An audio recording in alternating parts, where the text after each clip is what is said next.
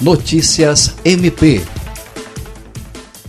o Ministério Público do Estado do Acre participou de reunião por videoconferência com membros do Grupo de Monitoramento e Fiscalização do Sistema Carcerário e Socioeducativo do Tribunal de Justiça do Estado do Acre para tratar de questões relacionadas ao acolhimento da população em situação de rua durante a pandemia do coronavírus. A reunião debateu a necessidade de implementação de um plano de contingência para acolher acolher e tratar pessoas em situação de rua nesse período. Os órgãos públicos do Estado e do município foram oficiados para que adotem medidas urgentes para atendimento desse público mais vulnerável. Pelo Ministério Público do Acre participaram a Procuradora de Justiça Patrícia do Amorim Rego, que coordena o Núcleo de Apoio e Atendimento Psicossocial na Terra, o Procurador de Justiça Sami Barbosa Lopes, a promotora Aretusa de Almeida Cruz, titular titular da oitava Promotoria de Justiça Criminal, e o promotor Dyson Gomes Teles. André Oliveira, para a Agência de Notícias do Ministério Público do Acre.